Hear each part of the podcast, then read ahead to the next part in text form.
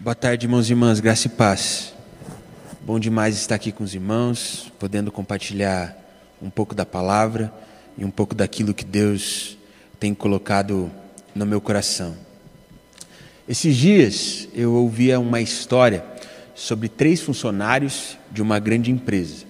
Os três eles ocupavam a mesma função, eles faziam a mesma coisa e recebiam o mesmo salário pelo trabalho deles mas eles também eram de perfis completamente diferentes. O primeiro funcionário era um funcionário extremamente dedicado e proativo.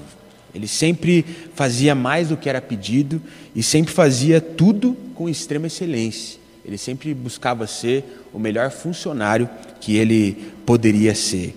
Já o segundo era um funcionário mediano. Ele sempre fazia o que pediam para ele, mas era só isso, mais nada. Ele nunca buscava fazer o melhor que ele poderia fazer, mas em apenas fazer apenas aquilo que era exigido dele. Ele se contentava em fazer apenas o básico. O terceiro funcionário já era um folgado. Ele sempre fazia as coisas de qualquer jeito e era extremamente desleixado, relaxado em tudo que ele realizava no seu trabalho. E um dia, o chefe desses três, o dono daquela grande empresa, chamou todos os funcionários da empresa para uma conversa e disse que a empresa estava passando por um momento muito difícil financeiramente e que por isso um terço dos funcionários seria, seriam demitidos. E quando eles voltaram para o trabalho, dos três funcionários, todos estavam desesperados, ansiosos, com medo do que ia acontecer. E apenas aquele que era proativo, que dava o seu máximo, estava tranquilo, relaxado. O funcionário mediano começou a falar que ele não podia perder aquele emprego de jeito nenhum, porque ele tinha acabado de ter um filho, a família estava aumentando, ele precisava ir para um apartamento maior, por isso ele não podia de jeito nenhum ser demitido. E o folgado estava desesperado, porque ele sabia do jeito que ele trabalhava que a chance ali do um terço dos três que estava ali, a probabilidade a maior era dele de ser demitido pelo seu chefe. Mas quando eles olharam ali para o melhor funcionário e viram que ele estava tranquilo, eles começaram a perguntar para ele o seguinte: Ei, você não está nervoso, não? Você não está ansioso? Olha o que o chefe acabou de falar para todo mundo aqui da empresa. Um terço dos funcionários vão ser demitidos. Você não está com medo de perder o seu emprego? Você não está com medo de ser demitido, de ser um desses um terço? E aí ele olhou para aqueles dois e falou o seguinte: Ó, eu não estou nervoso, não porque eu tenho confiança naquilo que eu faço, eu tenho confiança naquilo que eu desenvolvo. Eu confio no meu trabalho e eu confio também no meu esforço, e por isso eu sei que o meu chefe nunca iria me demitir. Ou seja, ele estava seguro, porque ele sabia que estava fazendo o que tinha que fazer, enquanto os outros estavam desesperados, ansiosos, porque sabiam que não estavam dando o seu melhor. Isso me leva a pensar sobre a forma como nós, que cremos em Deus, ficamos desesperados diante das circunstâncias difíceis que nós enfrentamos. E analisando a palavra, analisando o nosso Deus, isso não faz o menor sentido, pois a palavra nos diz que todas as coisas cooperam para o bem daqueles que amam a Deus. Por isso, se nós estamos desesperados, ansiosos diante das circunstâncias, isso significa que nós não temos certeza se realmente amamos o Senhor e se demonstramos isso com as nossas atitudes e com a nossa postura. Porque quem realmente ama o Senhor é como aquele funcionário exemplar, porque sabe que o Senhor nunca o abandonaria e sabe que é nele que nós devemos confiar. E foi justamente a partir desse pensamento, dessa reflexão, que essa mensagem surgiu no meu coração. Mensagem essa que eu intitulei com o tema: Escolha confiar em Deus. E para que a gente possa refletir sobre isso, eu convido os irmãos a abrirem suas Bíblias no livro de Isaías, no capítulo de número 40. Nós vamos ler do verso 30 ao verso 31.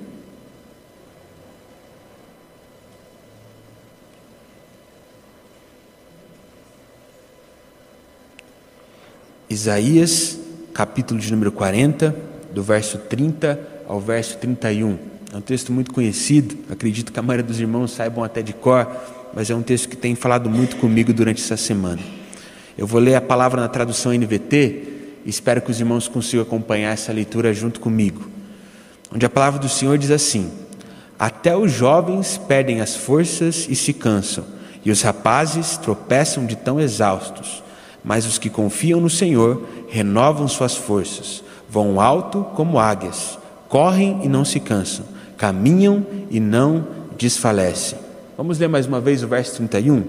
Mas os que confiam no Senhor renovam suas forças, vão alto como águias, correm e não se cansam, caminham e não desfalecem. Vamos orar mais uma vez, irmãos? Senhor Deus Pai, nós te agradecemos por essa tarde, te agradecemos por tudo aquilo que o Senhor tem feito em nossas vidas, mas te pedimos para que nesse momento especial o Senhor venha com a Sua presença, que o Senhor gere em nossos corações a confiança que nós podemos, que nós precisamos ter no Senhor para que assim possamos ser conduzidos e sustentados por Ti, mesmo em meio a tantas dificuldades e mesmo em meio a todas as tempestades que nós temos enfrentado. Por isso nós pedimos para que nesse momento o Senhor venha nos revelar o seu poder e aquilo que o Senhor é capaz de fazer por nós, para que não possamos ter medo, mas sim enfrentar as dificuldades, sabendo que o Senhor está do nosso lado. É isso que nós pedimos, Senhor. Em nome de Jesus, amém. Irmãos, eu acredito que a partir desse texto que nós acabamos de ler, nós podemos perceber e aprender três motivos pelos quais nós devemos sempre escolher confiar no Senhor. E o primeiro motivo que nós podemos perceber nessa passagem, pelo qual nós devemos confiar em Deus, é o seguinte: quando confiamos em Deus, vamos alto como águias. Há um tempo atrás, ouvindo uma pregação do pastor Abe Uber, eu consegui perceber o quanto a águia é um animal fantástico, o quanto a águia é realmente um animal incrível. Ela tem uma visão que é fora do normal. Ela tem uma velocidade também que é simplesmente impressionante. E ela é considerada a ave mais poderosa de todas. Mas o que mais me chamou a atenção em relação a esse animal é a capacidade que ele tem de voar alto de acordo com o pastor, conforme o clima vai começando a mudar, conforme as coisas vão começando a acontecer de forma diferente, conforme uma tempestade vai se aproximando, todas as outras aves elas já começam ali a procurar um abrigo. Elas começam a procurar um lugar seguro, elas começam a procurar um esconderijo para tentar fugir da tempestade que está se formando. Já a águia, ela não faz isso. Como ela pode voar muito alto, ao invés dela se esconder da tempestade, ela voa sobre a tempestade, ela fica acima dela. Isso faz com que ela não sofra as consequências da falta de um abrigo e também faz com que ela veja a tempestade de uma outra perspectiva. Porque quem está lá embaixo fica amedrontado, mas já que ela está lá em cima, vendo a tempestade em um lugar seguro, ela fica tranquila, ela fica descansada. E é dessa forma que uma pessoa que confia no Senhor se sente em meio às dificuldades dessa vida. Quando uma tempestade se aproxima, ela não fica desesperada, pois ela sabe que tem o Senhor ao seu lado. Quando uma tempestade começa a ser formada, ela não foge da luta, não, porque ela sabe que Deus vai ajudá-la nessa batalha, ela sabe que Deus vai ajudá-la nessa guerra.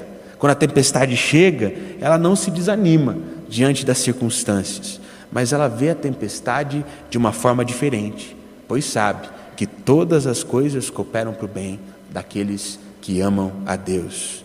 No capítulo 6 do livro de 2 Reis, falei certo agora, hein, pastor? Normalmente falava 2 Reis, agora corrigi, ó, viu? Está dando resultado. Nós podemos ver um relato muito precioso e preciso do profeta Eliseu.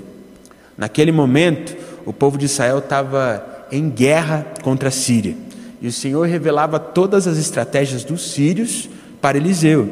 E por isso o povo de Israel sempre saía vitorioso das batalhas, mesmo com o exército sírio sendo um exército muito poderoso.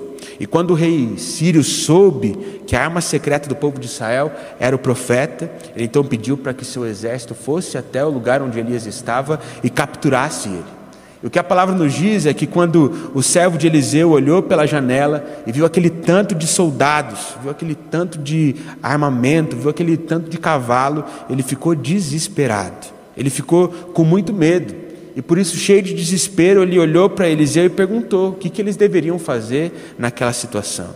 Nesse momento, Eliseu, bem calmo, ele orou para que os olhos daquele servo fossem abertos, para que ele então percebesse a grandeza e o poder de quem estava do lado deles. E naquele momento, ele viu muitas carruagens e cavalos de fogo e acalmou o seu coração. Não sei você, mas o que eu noto é que diante das tempestades da vida, nós costumamos ser como o servo de Eliseu. Nós ficamos lá todos desesperados, ficamos lá angustiados com as coisas que vão acontecer. Mas os nossos olhos precisam ser abertos para que possamos ser como Eliseu. E vemos as batalhas de uma outra perspectiva.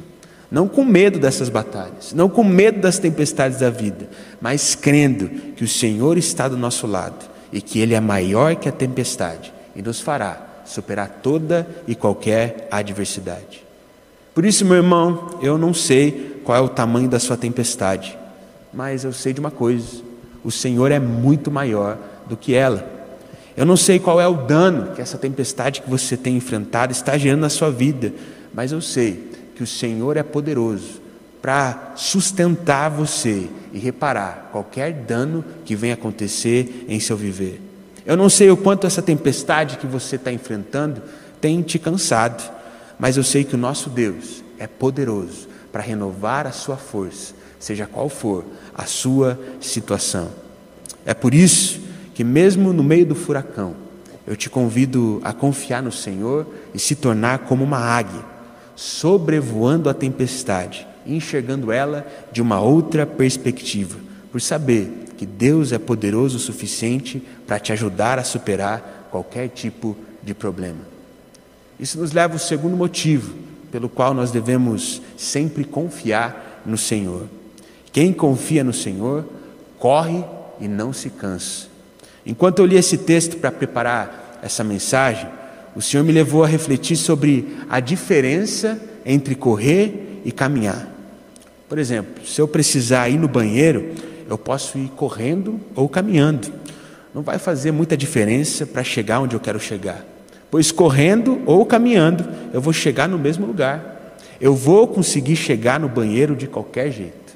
A única coisa que muda, que é alterada, é a intensidade, é a velocidade, é o tempo para eu chegar onde eu preciso estar. E o texto nos diz que quem confia no Senhor corre e não se cansa. Ou seja, quem confia no Senhor faz as coisas de Deus com intensidade para que no tempo de Deus os resultados venham a aparecer. Pensa comigo, meu irmão, quem está apertado não vai para o banheiro andando, vai andando, vai correndo, porque sabe que se não for correndo, um desastre pode acontecer. Quem está precisando ir no banheiro não vai andando, não, corre, porque sabe que não dá para esperar.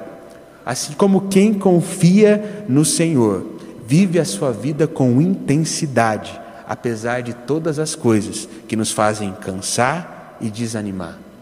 Não sei se você já viu aquele tipo de pessoa que sempre reclama de tudo, mas nunca faz nada para melhorar. Aquela pessoa que vive dizendo que precisa de dinheiro, mas quando recebe ou ganha alguma coisa já sai correndo para gastar com aquelas coisinhas desnecessárias. Aquela pessoa que vive falando que precisa de um emprego, que precisa trabalhar, mas ao mesmo tempo nunca sai de casa para procurar esse tal emprego que ela tanto precisa. Ela ora, mas tentar achar emprego, ela não, ela não tenta. Aquela pessoa que vive falando que precisa da ajuda de Deus, mas parece que nunca faz nada para se ajudar. Meu irmão, aqueles que confiam no Senhor se recusam a viver a sua vida assim, mas vivem a sua vida com intensidade. Os que confiam no Senhor oram com intensidade. Os que confiam no Senhor creem com intensidade. Os que confiam no Senhor buscam fazer a sua parte diante das circunstâncias, mesmo que elas sejam difíceis, com intensidade. Por isso eu te pergunto: com qual intensidade você tem vivido a sua vida? Com qual intensidade você tem buscado fazer o que você precisa fazer?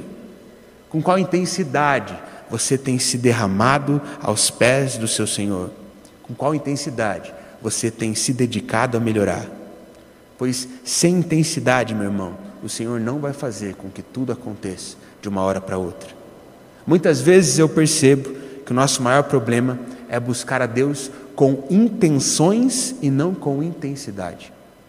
Oramos para que Deus nos liberte do desânimo, uma intenção, mas não lutamos com intensidade contra os pensamentos negativos. Queremos que Deus abençoe a nossa vida financeira, uma intenção, mas não lutamos com intensidade contra os nossos hábitos, consumidores, consumistas. Queremos que Deus derrame todas as bênçãos possíveis na nossa vida, mas não buscamos com intensidade sermos bênção nas mãos do Senhor.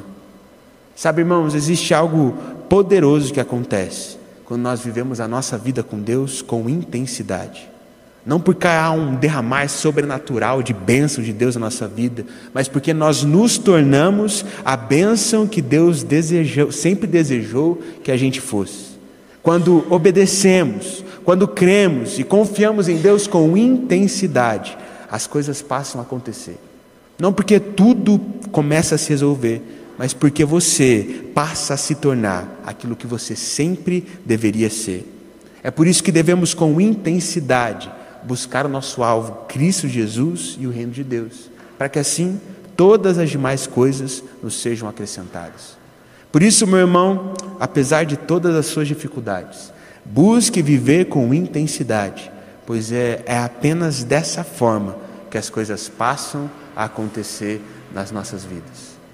Isso nos leva ao terceiro e último motivo pelo qual nós deveríamos confiar sempre no Senhor e escolher confiar nele. Aqueles que confiam no Senhor caminham e não desfalecem. Eu acredito que a partir desse trecho, desse texto, nós podemos perceber que aqueles que confiam no Senhor sempre estão caminhando e nunca, nunca mesmo permanecem parados. Às vezes eu percebo que um dos maiores problemas do nosso viver não são as dificuldades que a gente enfrenta, mas sim o fato de nós pararmos de caminhar diante dessas dificuldades que acabam aparecendo. Irmão, você já pensou como você estaria hoje se você nunca tivesse parado de fazer o que você sentia que deveria estar fazendo, mesmo com as dificuldades que você estava enfrentando? E sabe, irmãos, analisando a minha vida, eu tenho plena certeza que eu estaria muito melhor em todas as áreas da minha vida se eu nunca tivesse parado. E é assim que acontece com uma pessoa que confia em Deus verdadeiramente. Ela não para apesar das dificuldades. Ela sempre, sempre permanece caminhando. Quando Deus chamou Gideão para liderar o povo, para ser liberto da opressão dos midianitas, a situação do povo de Deus era muito complicada. Quando ele olha para a realidade do povo de Deus, era algo que era realmente muito difícil. Olhando para a realidade do povo de Israel naquele momento, muito provavelmente a vontade que nós teríamos se estivéssemos vivendo aquela realidade era de parar, era desistir era de abrir mão, era de simplesmente largar a mão daquela situação. Afinal, tudo que eles tentavam construir era destruído pelos midianitas. Tudo que eles plantavam era devorado por eles. E tudo que eles tentavam fazer parece que nunca acabava dando certo, sempre dava errado. Mas mesmo numa situação dessa, Gideão ele não parou.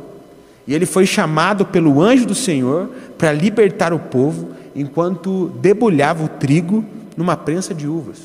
E uma vez eu ouvi um pastor pregando em relação a esse texto, ele falou: Você já parou para pensar que Gideão ele estava tão determinado em não se entregar àquela situação que ele estava debulhando o trigo numa prensa de uvas? Ele estava fazendo o que ele podia, mas ele não parou. Mesmo com aquela situação difícil, ele não desistiu, ele permaneceu buscando o Senhor. Ou seja, mesmo com aquela realidade caótica, mesmo com todas as coisas não sendo favoráveis, mesmo sem ter as ferramentas corretas, ele não parou de caminhar, ele não parou de tentar solucionar os seus problemas, e por não parar de caminhar, ele não desfaleceu, e o povo foi liberto daquela situação terrível de opressão que os midianitas estavam sobre eles. Às vezes, quando a situação é difícil, nós ficamos imóveis no lugar de caminhar. Às vezes, quando nós nos frustramos com o que está acontecendo, nós nos sentimos fracos e sem ter força para continuar. Às vezes, quando nós não temos as melhores ferramentas, nós desistimos. Mas nós precisamos aprender que o maior segredo dessa vida é, apesar de todas as dificuldades, nunca parar de caminhar e sempre permanecer caminhando nos caminhos do Senhor. Talvez nesse momento, ouvindo isso que eu estou falando, você está olhando para mim e falando o seguinte: Ah, Juninho, você está me pedindo para continuar caminhando porque você não sabe o que eu estou passando. É muita luta, é muita dificuldade, minha vida está muito difícil. Ou talvez você está olhando para mim e está falando assim: Juninho, você está pedindo para eu continuar caminhando porque você nunca passou pelo que eu passei. É muito sofrimento. Talvez você está olhando para mim, olhando e dizendo assim: Juninho, você está pedindo para eu continuar caminhando porque você não sabe o quanto tudo isso está doendo aqui dentro de mim. Dói demais para eu permanecer em pé. Dói demais para eu permanecer caminhando. Mas irmãos, olha o que esse texto nos diz. A palavra não diz que vai ser fácil para continuar a caminhar. A palavra não diz também que não vai doer para a gente continuar caminhando. O que a palavra nos diz é que quando confiamos no Senhor, nós caminhamos e não iremos desfalecer. Muitas vezes, quando nós decidimos caminhar com Deus, parece que as coisas, as circunstâncias, as pessoas tentam nos convencer de que nós não estamos vivendo da maneira como nós deveríamos viver. As pessoas olham para nós e costumam dizer assim: Olha tudo que aconteceu aí na sua vida, olha as coisas que aconteceram. Mesmo assim, você ainda crê nesse Deus? Olha aí, nada está dando certo na sua vida, as coisas não estão acontecendo. Você vai permanecer obedecendo, você vai permanecer lendo a palavra, você vai permanecer acreditando nisso aí que está escrito. Olha aí, olha tudo que está acontecendo. Você ainda acha que Deus está com você? Você ainda acha que Deus está do seu lado? Mas sabe, irmãos, o que eu tenho percebido nos últimos tempos é que as pessoas dizem isso porque elas não conhecem o prazer de permanecer caminhando em meio às dificuldades e mesmo assim não desfalecer. Irmãos, quando nós caminhamos com o Senhor, enfrentamos as tempestades e percebemos que Ele nos dá força para permanecer de pé, isso nos dá mais alegria do que estar fora da tempestade a gente começa a ver a tempestade por uma outra perspectiva. Porque nós, enquanto estamos caminhando com o Senhor, desfrutamos do prazer da presença dEle. E apesar de tudo estar errado lá de fora, a gente sabe que dentro de nós está, está sendo produzido algo que é muito prazeroso, algo que é muito melhor do que ver todas as circunstâncias melhorarem. Por isso, meu irmão, nessa tarde, escolha confiar em Deus para que assim como uma águia, você voe alto, acima da tempestade, para que assim você possa correr vivendo a sua vida com intensidade e não se cansar. Mas para que isso aconteça na sua vida, na sua caminhada, você não pode ficar parado. Você precisa decidir continuar a caminhar. Eu realmente acredito que nos momentos em que a gente pensa em desistir, nos momentos em que a gente pensa em largar tudo, a gente sempre dá aquela última pensada, né? Será que eu desisto? Será que eu continuo caminhando? Eu imagino que nesses momentos Deus olha para a gente assim e fica atencioso, pensando qual vai ser a nossa decisão. E quando nós decidimos permanecer caminhando, Ele se alegra, porque Ele sabe que essa é a nossa melhor decisão. Talvez hoje, aqui nessa tarde, você tenha vindo para esse culto com o pensamento e a vontade de desistir. Desistir em relação a um filho, desistir em relação a uma situação da sua vida, desistir em relação a uma enfermidade, desistir em relação a um problema. Mas hoje eu te convido a tomar a melhor decisão. Hoje eu te convido a escolher confiar em Deus e permanecer caminhando, pois o poder do Senhor não te fará desfalecer. Amém?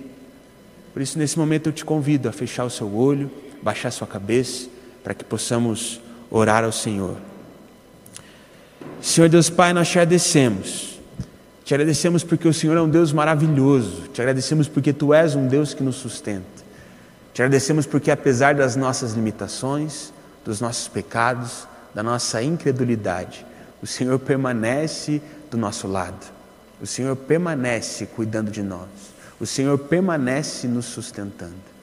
Por isso, nessa tarde, Senhor, O nosso pedido é para que o Senhor nos dê força, para que a gente permaneça caminhando os seus caminhos, para que então a gente não desfaleça, mas possa ver a sua ação nos mínimos detalhes. Hoje nós declaramos que nós não olhamos para as circunstâncias, mas que nós buscaremos com intensidade o Senhor, para que o Senhor nos faça ter o prazer de permanecer caminhando e não desfalecer. Por isso eu te peço pela vida de cada irmão que está aqui nessa tarde, por cada irmão que está acompanhando esse culto de forma online, e peço, Senhor, para que eles não desistam, mas para que eles permaneçam caminhando e lutando as lutas, tendo a certeza de que o Senhor está do lado deles, para que assim as forças deles sejam renovadas e eles possam perceber o poder de Deus nas suas vidas e nas situações que se apresentam diante deles. É isso que eu te peço, Senhor, em nome de Jesus. Amém.